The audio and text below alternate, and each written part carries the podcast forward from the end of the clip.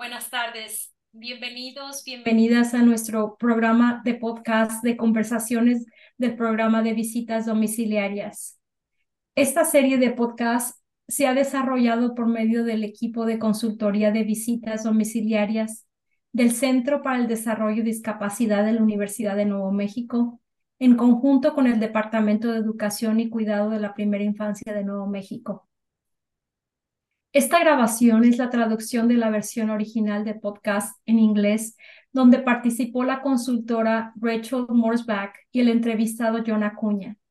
Agradezco la participación de Shenny León, quien va a caracterizar a John en esta versión en español. Yo, su servidora Laura Chatuk, también consultora y desarrollaré el papel de Rachel. Tengo el placer de hablar con John Acuña, padre de cuatro niños y con un hijo en camino. Vamos a platicar hoy de un tema que concierne a, todos los padres y es cómo prepararse para la llegada de un bebé. Buenas tardes, John. ¿Cómo te encuentras? Estoy bien, gracias. Sinceramente, he estado muy ocupado, pero muy ocupado con mi pareja iniciando el proceso de acondicionar nuestras casas para la llegada de nuestro bebé y aún viviendo entre dos casas. Por dos semanas, el trabajo ha sido constante Definitivamente, comparando con lo que recuerdo del nacimiento de mi hijo más pequeño, que tiene 11 años, ahora siento que es muchísimo más trabajo. Muchas gracias por ofrecer tu tiempo y experiencia para apoyar a las familias en Nuevo México con relación con los padres y su salud mental. Estoy emocionada por aprender todo lo que tienes para compartir hoy con nosotros. Imagino que preparándome para mi quinto hijo y haber criado a cuatro, otro, a cuatro niños como padre soltero durante muchos años, he ganado mucha experiencia. No sé si lo clasificaría esto como que tengo mucho conocimiento, pero por seguro mucha experiencia. Esta vez, toda la preparación que he hecho parece ser muy intencional. Por medio de mi trabajo como supervisor de gerentes para visitas en hogares, he aprendido mucho. Y otra cosa y estoy mucho más viejo. Creo que eso también cuenta.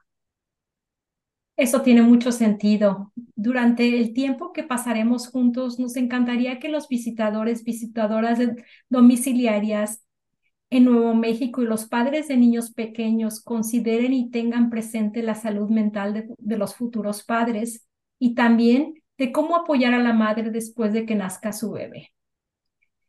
¿Cuál es la diferencia de tu preparación de tus hijos mayores a esta vez? Bueno, siento que con mis primeros cuatro hijos yo estaba un, un poco en segundo plano. Solo seguía a su madre como su ayudante y aprendía a medida que pasaba el tiempo. Ser tan joven y desempeñar este papel de padre parecía para mí que lo importante era de asegurarme de estar físicamente presente, sin pensar en estar mental y emocionalmente presente. Ahora siendo más adulto y habiendo criado a mis hijos yo solo, he llegado a entender verdaderamente la importancia de estar presente en todos los aspectos, física, mental y emocionalmente. Todo lo que hago lo hago con intención. En la actualidad, planifico y reflexiono sobre lo que voy a hacer. Pienso en esos momentos en los que me decía a mí mismo, hombre, debería haber hecho esto de manera diferente. Ahora tengo la oportunidad de hacerlo de manera diferente y aspirar a un resultado mejor. Supongo que, al pensarlo, una de las principales diferencias desde entonces ahora es que comienza antes de la llegada del bebé, con las visitas prenatales y los sonogramas. Cuando era más joven no veía la importancia de asegurarme de estar en cada visita prenatal, en cada sonograma, en todos los análisis de sangre. Sé que la vida es complicada y tal vez papá no pueda asistir a todas esas visitas, pero atender las visitas médicas y sentarse junto a mamá mientras ella tiene que ir a todas esas citas brinda la seguridad de que la estás apoyando, de que, un, eh, de que somos un equipo y de que estarás allí presente. Créeme cuando te digo que las pequeñas cosas sí son importantes para ella. Estoy completamente de acuerdo contigo en eso. Gracias por compartir esa perspectiva tan valiosa. Entonces, ¿Qué consejo puedes ofrecer a los padres sobre las necesidades de la madre, así como también comprender tus propias necesidades como futuro padre? Bueno, creo que es importante entender que después de dar a luz, la mamá va a necesitar ayuda tanto física como emocionalmente. En el aspecto emocional, asegúrate de que ella tome descansos del bebé. El instinto de la mamá es hacerlo todo, alimentar al bebé, cambiar al bebé, tranquilizar al bebé. Pero como padres, nosotros también podemos hacer todo eso. Honestamente, es bastante simple. Toma un biberón, calienta un poco de leche materna o fórmula para bebé, ve a otra habitación y permite que mamá descanse un poco. Hacer esto también te da la oportunidad de vincularte con el bebé, que es muy importante. En el aspecto físico, ayudar con el bebé también le da un descanso para hacer cosas para ella misma. Sus necesidades básicas deben ser satisfechas y al hacerlo puede recargarse de energía y así poder cuidar de todos a su alrededor, incluyendo a papá. A pesar de lo que dice la sociedad, papá también necesita amor y atención. Lo creas o no, en algunas culturas existe un periodo de 40 días de reposo, donde la mamá descansa, le cocinan y cuidan mientras recupera fuerzas el embarazo, el parto y la lactancia realmente son tareas importantes para el cuerpo humano. Mi pareja se siente mal cuando limpio la casa, preparo la cena para la familia, hago mandados y realizo las tareas domésticas. Ella cree que no está contribuyendo tanto al hogar, así que constantemente le recuerdo que está embarazada y que las 24 horas del día está creando activamente algo grandioso, y eso es más que suficiente. Pero también es importante pensar en ti mismo y en lo que necesitas. Tómate descansos y ten conversaciones abiertas con tu pareja para que ambos puedan expresar cuando sientan que necesitan un descanso. No puedes llenar otras tazas si la tuya está vacía, así que reponerse y recargar las pilas es indispensable. Me encanta la visión que tienes sobre lo importante que es el padre, que el padre reconozca no solo las necesidades emocionales, sino también las físicas. Como padre, ¿cómo mantienes el equilibrio en toda la familia con la llegada de un bebé? Cuando nos convertimos en padres, una de las cosas en las que nos volvemos expertos es en poner las necesidades de los demás antes que las nuestras. Pero ser, un buen padre no significa sacrificarte a ti mismo. Se trata de atender tus necesidades al mismo tiempo que atiendes las necesidades de los demás. Sabemos que habrá un periodo de ajuste para todos cuando llega un nuevo miembro a la familia. De la noche a la mañana tienes mucho menos control sobre cómo pasas tu tiempo en comparación de cómo lo pasabas anteriormente.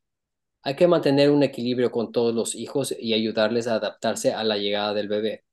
Tener tiempo especial con todos los hijos cada día.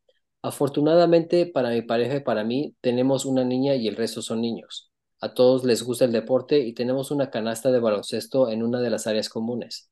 Así que un juego de básquetbol entre papá y todos los niños es algo que disfrutamos y también me permite pasar tiempo con ellos antes y cuando el bebé esté aquí. Mamá y nuestra hija también tendrán tiempo para ellas. Los niños se benefician emocionalmente cuando sus padres están en un lugar donde hay armonía y felicidad. Las relaciones se mantienen en buenas condiciones y felices cuando la gente elige poner en primer lugar su relación.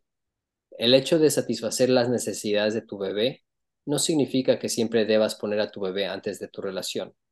Mantener una relación equilibrada con tu pareja es asegurarte de que tu relación sea fuerte también después de la llegada del bebé. Estoy seguro de que esto es obvio, pero es importante que tengan citas. Las citas con tu pareja después de que el bebé llegue puede que pasen a segundo plano, pero es muy importante tenerlas. Sigue haciendo cosas que hiciste antes de la llegada del bebé. Mi pareja ya sabe, cualquier día de la semana puede recibir una docena de rosas con una pequeña nota diciéndole lo hermosa que es. Es importante tomarte el tiempo con cada miembro de la familia para que sientan que, aunque el bebé toma mucho tiempo y atención todos los días, todavía se les ama y valora como siempre. Muchas gracias por compartir eh, tu gran visión sobre mantener el equilibrio en la familia. Pensando cómo cambiará tu vida con la llegada de tu bebé, ¿qué deberían considerar los visitantes de los hogares para apoyar a sus familias? Cuando piensas en cómo tu vida cambiará con un bebé, es importante que también planees cómo vas a seguir cuidando de ti mismo. Nuestra cultura no siempre anima a los padres a ser vulnerables o a que disfruten tiempo para ellos, pero es verdaderamente importante. Uno de cada cuatro hombres sufre de depresión postparto. Es importante incluir al papá en las visitas, incluso si no quiere participar, incluirlo en los cuestionarios y conectarlo con los recursos en la comunidad. Si mamá está sintiendo algún tipo de depresión postparto, la probabilidad de que papá también sienta una depresión postparto puede ser alta. Algunas cosas que pueden causar depresión postparto en los padres son las siguientes.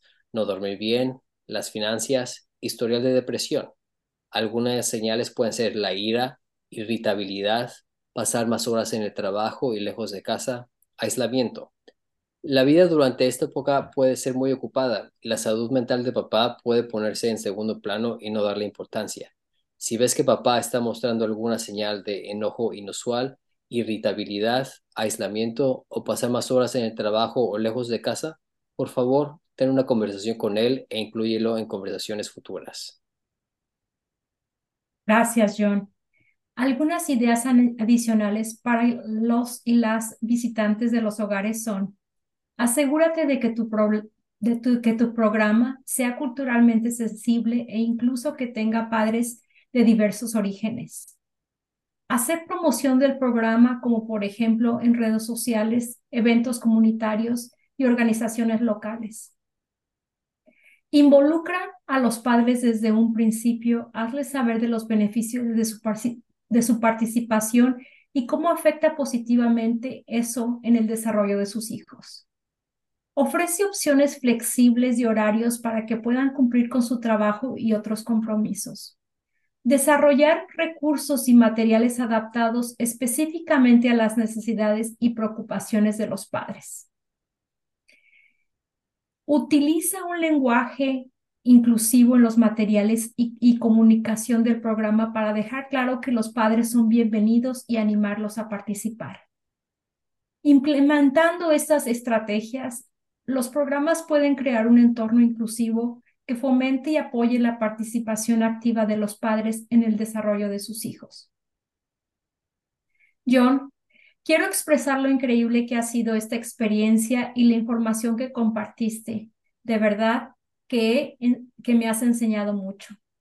Estamos muy agradecidos por el tiempo y la dedicación que nos has mostrado hoy, así como tu dedicación a tu familia y a las familias de Nuevo México. Así que gracias una vez más. Además del podcast, hemos preparado una hoja que contiene consejos y recursos para compartir con las familias. Esperamos que nos escuchen en, el, nuestro próximo podcast organizado por el equipo de consultoría de visitas domiciliarias del Centro para, para el Desarrollo y Discapacidad de la Universidad de Nuevo México. Nuevamente, esto ha sido conversaciones con el programa de visitas domiciliarias. Cuídense y que estén bien.